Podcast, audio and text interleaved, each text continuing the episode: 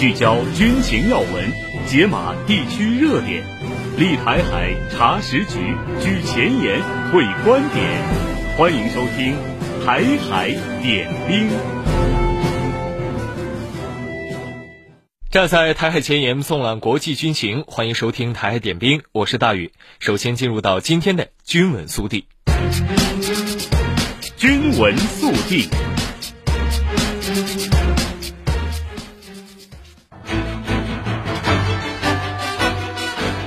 节目一开始呢，先来关注一下二十八号国防部例行记者会的最新消息。二十八号下午，国防部举行例行记者会时，有记者提问：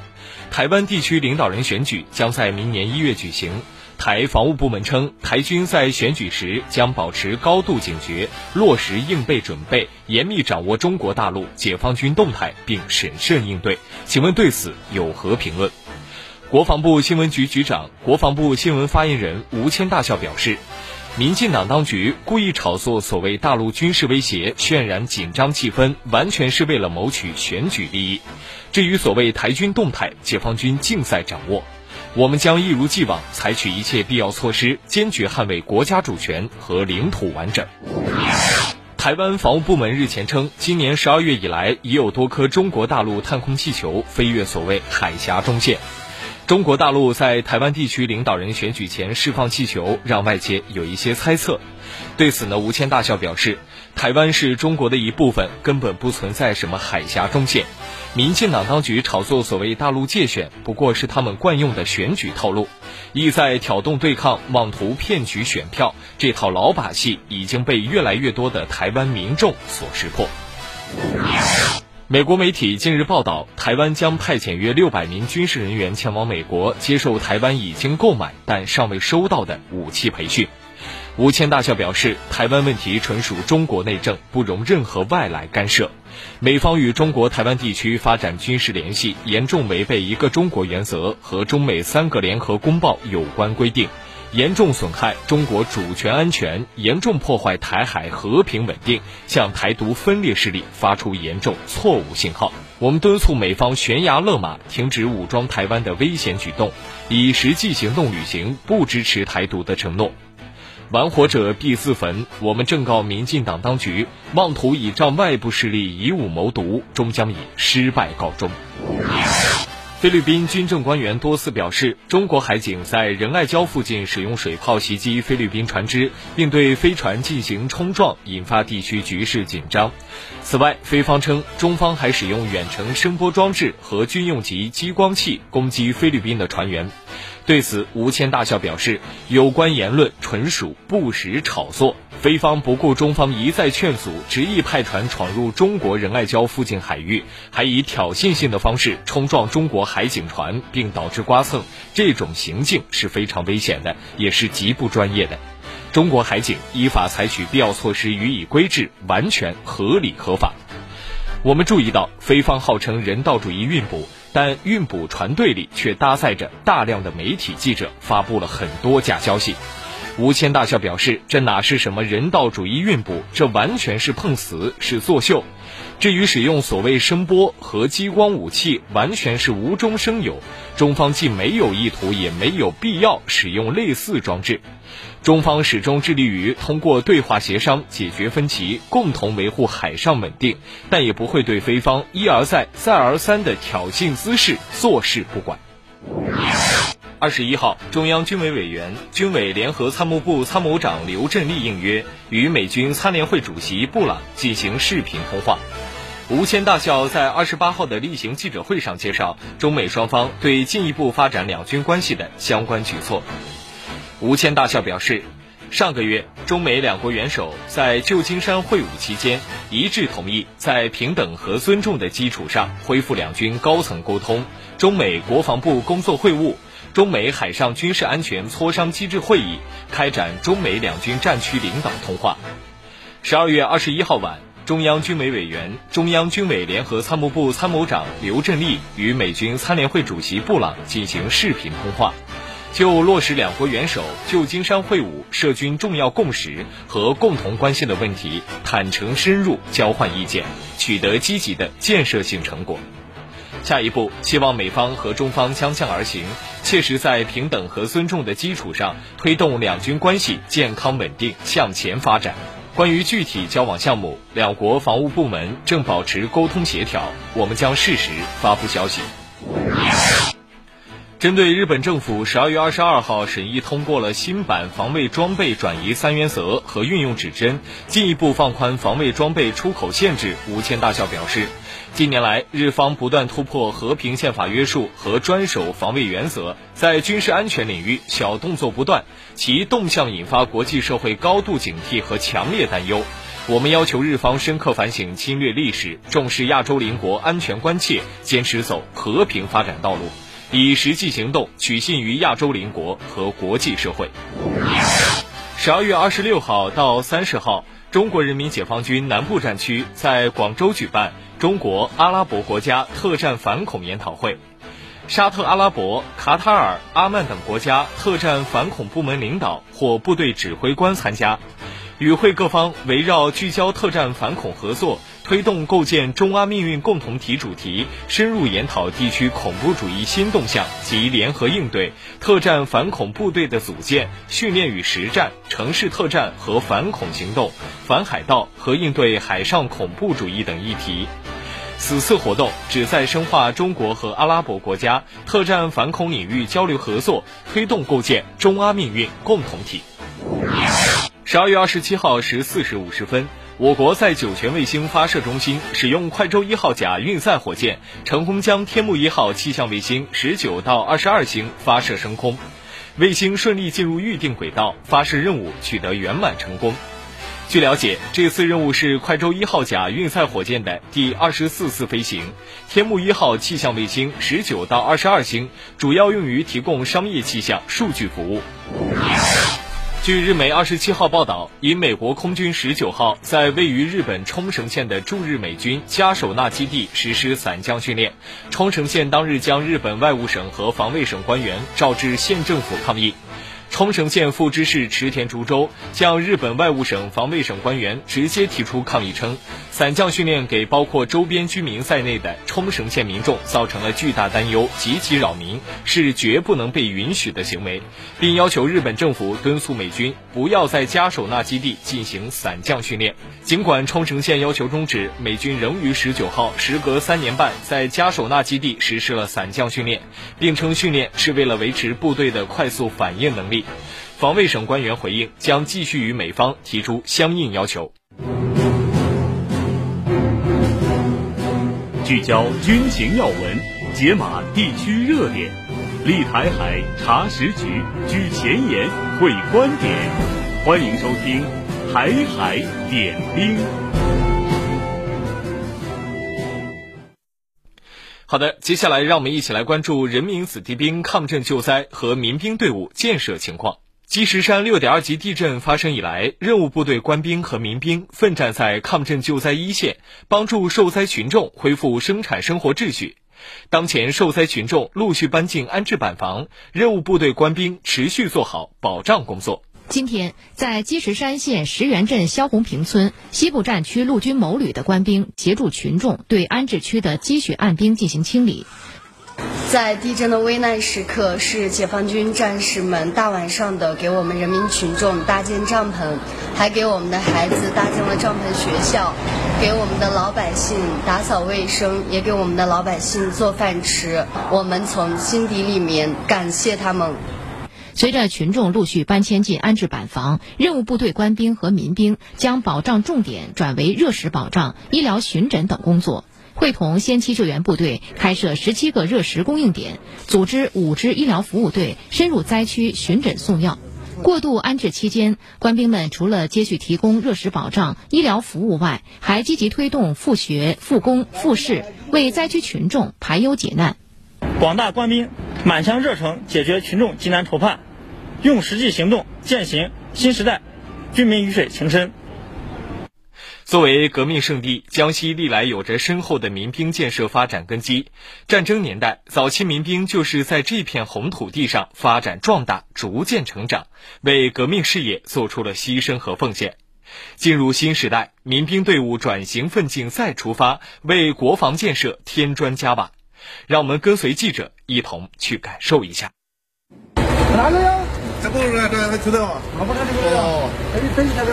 张来清，江西省萍乡市安源煤矿的一名普通工人，一九九四年从部队退伍后来到矿区工作，如今已近三十年。作为优秀共产党员、全国劳模的他，最自豪的就是能够成为一名光荣的民兵连长。作为安源煤矿的那个民兵，也是最最早的那个民兵的发现地之一嘛，所以说，我感觉在这个具红色底蕴的那个企业里面，能当民兵或者当民兵连长，就是感到无比自豪和光荣的。张师傅提到的这支民兵队伍已经存在了一百多年。一九二二年五月，为了反抗帝国主义、封建主义、官僚资本主义的剥削和压迫，安源路矿工人俱乐部成立。在中国共产党的领导下，同年九月发动了震动全国的安源路矿工人大罢工。从此，这支民兵队伍就走上了轰轰烈烈的革命道路。他们流淌的红色血脉也一直传承至今。呃，您觉得像这个民兵连长这样的工作、这样的职责，对您平常的工作有什么样的要求？在警校工作的时候，我可以说：“大家看我的，跟我上。”所以，接着我们就是。呃，有这样的口号，我们是民兵突击队，在工作中还是在应急抢险或者是警下突击工作中，都应该民兵，包括生产骨干都都应该是走在前面。我们作为新时代的民兵，我们也想也能把这种安源精神一代一代的传承下去。党其所指，行之所及。从那时起，这支特殊的民兵队伍就始终奋战在革命的第一线，而他们所传承下来的那种觉醒的、斗争的、团结的、奋进的精神火种，也正在以燎原之势，在新时代的中华大地上燃起了熊熊烈火，成为指引无数中国人前进的航标。安源工人纠察队，它所体现的精神的话呢，最主要的一点呢，那就是呃听党指挥，永远跟党走。所以我们也要发挥革命战争年代的那种斗争精神。呃，同时呢，民兵工作呢，也要更好的服务于当地，服务于群众。呃，同时呢，也为整个大的国防建设呢，要做出应有的贡献。服务群众，贡献国防。进入新时代，红色民兵也融入了新域新制作战力量。一批具有新技术、新知识的行家里手加入到民兵队伍，在实战化演兵场上淬炼应急应战综合能力。随着集结口令的下达，在我身后，来自包括应急分队和支援分队等在内的百余名民兵正在迅速集结，他们即将前往位于赣西某民兵综合训练基地进行多科目实战化的综合演练。随着民兵力量调整优化，在江西多专业联合组训、分队全流程实操等更加贴近实战的科目开展越来越频繁。这些常态化的民兵训练，确保了在关键时刻能够拉得出、用得上、打得赢。而我们刚才看到的，在演兵场上他们的不凡身手和崭新风貌，其实也离不开日常科学的编组和训练。按照民兵训练编训管用宝的要求。我们在编兵的时候呢，更加注重结合实际，更加务实，能够呃确保我们专业对口，呃党员比例达到百分之三十以上，退伍军人比例也达到百分之三十以上，人装结合率达到百分之百。我们训练模式上啊，我们充分拓展训练方式和模式，加强实兵实装拉动演练，同时呢，提高整个民兵队伍的应急保障能力，与实战更近。与任务需求更加耦合，例如无人机分队、气象水文分队等一大批新域新制力量进入编组后，民兵分队的专业建设也迈上了新的台阶。民兵是我们抓在手上、用在关键的重要力量，在工作中，我们将进一步增强民兵参建边界的积极性、主动性，开拓更多创新型、专业型训练方式方法，推动国防动员和后备力量建设。高质量发展。时间是一座桥，连接过去未来。时间是一首歌，它的旋律永恒。时间是一面镜子，照着这头，也照着那头。在时间的长河里，看霁月晴空，海天澄澈，烟霞舒卷。海峡之声广播电台，与你一起砥砺前行，守望幸福。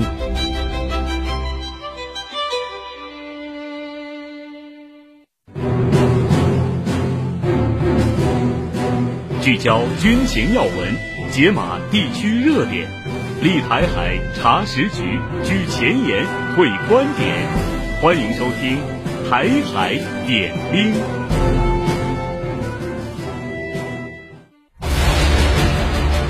军情观察。近日，中央广播电视总台发布二零二三年十大大陆军事新闻。我们有请本台时事评论员郑勇老师来和我们一起解读。二零二三年的十大国内军事新闻，应该说是比较全面反映了这一年哈咱们国防和军队建设的取得的一些新的成就，发生的新变革，展现了哈中国军队在这个政治建军、人才强军、依法治军、维护国家和人民利益方面的一些。新亮点和新作为，特别呢是一些重大的制度性成果。这里边呢哈，让我印象和感受比较深的有几条。首先呢是中国海军圆满完成在苏丹紧急撤侨任务这一条。这个事儿呢发生在四月二十六号到二十九号，当时呢中国海军的导弹驱逐舰南宁舰、综合补给舰微山湖舰是连夜高速机动了六百三十多海里，从亚丁湾。赶到了这个苏丹港，撤离了九百四十名中国公民和两百三十一名外籍人员。那这次行动呢，是具有这个谋划快、准备快和行动快的特点，也是呢继中国海军二零一一年利比亚撤离行动和二零一五年也门撤离行动之后呢，第三次派军舰来执行海外的这个撤离任务。当时我记得哈，像这个。归途很远，祖国很近，有一种安全叫祖国接你回家。这些话语呢，现在听起来还依然哈让人非常感动。另外呢，这个第十届北京香山论坛举行，推动国际安全合作，这一条呢也是很重要，因为这次论坛呢是十月二十九号到十月三十一号啊在北京举行的，主题呢是这个共同安全，持久和平。论坛的规模和成绩也是创下了历史新高。我们看到哈，北京香山论坛的影响力是在不断的扩大。一方面呢，是反映出哈国际社会对和平与安全问题的一个重视；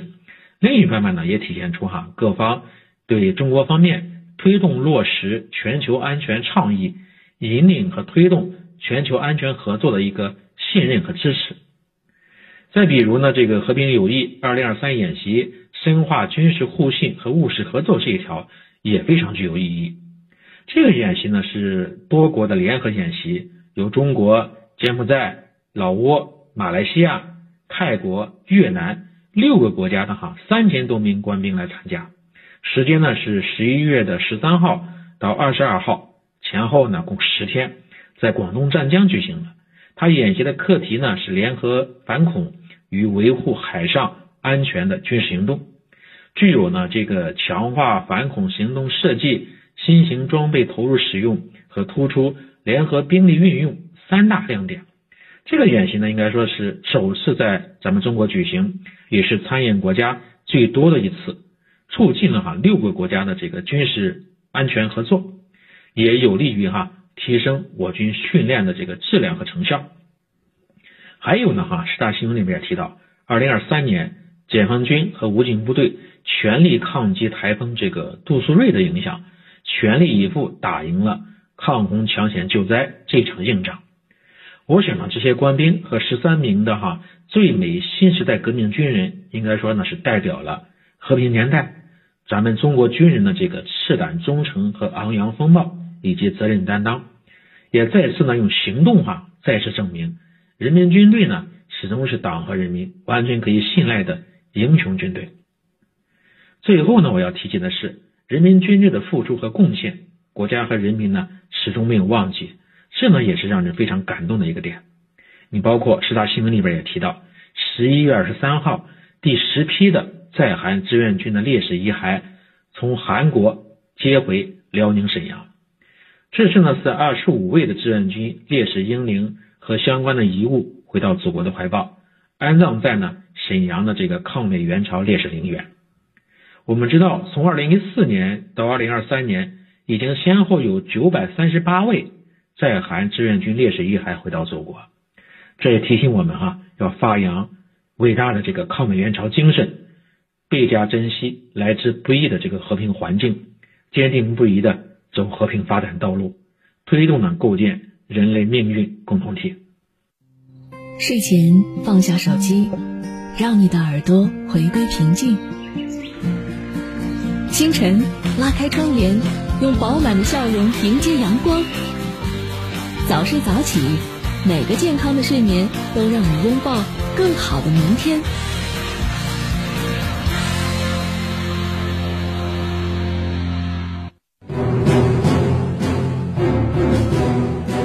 聚焦军情要闻，解码地区热点，立台海查实局，举前沿，会观点。欢迎收听《台海点兵》，军评前沿，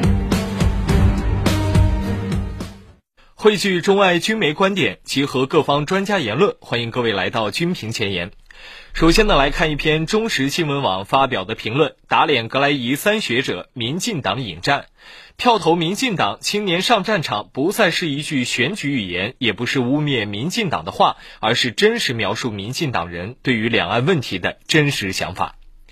德国之声日前访问赖清德竞办发言人赵怡翔，他强调，台湾人已经无法接受和平统一。赖清德竞办发言人的说辞不只代表赖清德阵营，应该也代表整个绿营的想法，但并不代表所有的台湾人民就接受这样的说法。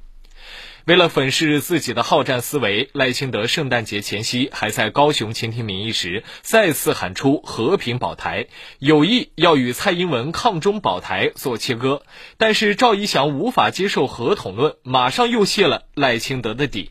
那么，既然赖营无法接受和平统一，又如何能和平保台呢？如何能与大陆和平相处？赖营打出聚合的旗号，是否正呼应绿营屡次主张要和平先准备战争的思维？如果是这样，今日乌克兰，明日台湾就绝非空话，而是赖清德若胜选之后，台湾马上要面临两岸进入准战争状态，这才是台湾人最大的梦魇。吃的是大陆辣条，喝的是台湾奶茶，双十一一起嗨。TikTok 里有你有我，两岸生活圈你来我往，无问东西。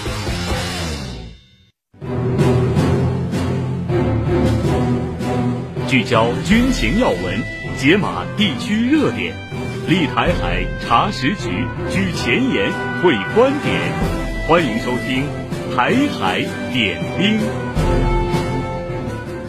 欢迎各位回到台海点兵。今天的兵器室环节，我们再次邀请原国防大学副教授、江苏海院士官学院院长、海峡之声特约军事观察员袁周老师，为大家介绍俄罗斯的主战装备。听众朋友们，大家好，我是袁周。今天呢，我将和大家聊聊俄罗斯空天军装备的武装直升机。武装直升机是陆军航空兵的主战武器，是现代立体协同作战中不可或缺的重要兵器。苏联解体之后，俄罗斯陆军继承了原苏联红军多个型号、数百架武装直升机，组建了新的陆航部队。后来呢，呃，俄罗斯又把陆航部队归属于俄罗斯空天军管辖。目前，俄罗斯空天军下辖的陆航旅的武装直升机呢，主要以米二十四、米二十八、米三十五、卡五零和卡五二为主，而且不少武装直升机都经过了现代化的改造和升级，作战能力不可小视。米二十四武装直升机是苏联研制的第一代专用武装直升机，北约绰号“雌鹿”。米二十四武装直升机呢，属于中型多用途武装直升机，不仅可以使用自身火力清除地面防空火力、装甲目标和各种障碍，为己方坦克部队开辟前进通道，还可以搭载八至十名士兵。具有一定的运输能力，有着“飞行的步兵战车”之称，是全球首款可以在机舱运载士兵的武装直升机。当然，也是因为这个原因，所以造成了自身目标过大，很容易被敌方的防空武器击落。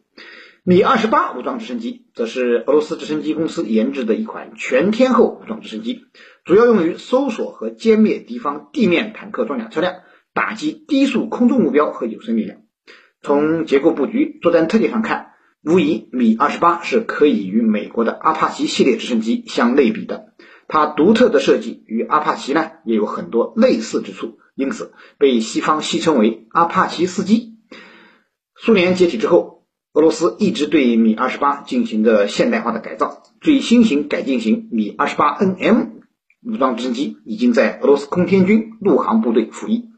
米二十八 NM 武装直升机换装了新的雷达和更先进的武器设备。呃，已经成为了二十一世纪俄军主要的武装直升机之一。西方将米二十八的绰号起名为“浩劫”。如此强大的作战能力，如果真的和西方军队在战场上相遇，米二十八可能真的会成为西方军队面临的一场浩劫。米三十五武装直升机是老式米二十四武装直升机的改进型。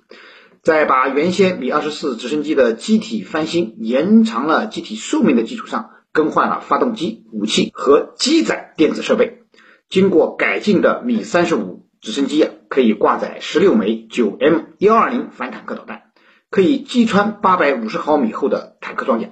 机头右下方的光电吊舱呢，可以挂载乌拉尔光电设备制造厂生产的光电观瞄系统，包括白光、夜视、激光等通道。更现代化的米三十五 M 直升机啊，则可以挂载真 S 空对空导弹，从而作为低空战斗机去打其他的武装直升机。卡五二短吻鳄是俄罗斯研制的侦察武装直升机，它是卡五零黑鲨的改进型，一九八零年开始设计，一九九五年投入服役，是美苏竞争时期的产物，并且夺得了直升机的三项世界第一。第一种单座攻击直升机，第一种共着式攻击直升机和第一种采用弹射救生系统投入现役使用的武装直升机。相比于美国的阿帕奇直升机，卡五二武装直升机啊，多项性能上也毫不逊色。它装有一门口径为三十毫米的二 A 四二型可移动自动机炮，备弹二百八十发，其搭载的超音速导弹在九秒内飞行四公里，几乎是。美国同类导弹的两倍，一次可以摧毁多个目标。它还能携带多达两千八百公斤的战斗载荷，其最大起飞质量为十点八吨。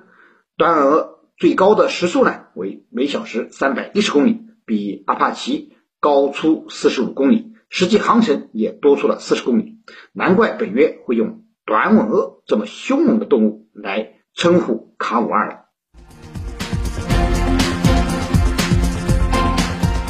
好的，以上就是今天台海点兵的所有内容。站在台海前沿，纵览国际军情，这里是台海点兵，我们明天再见。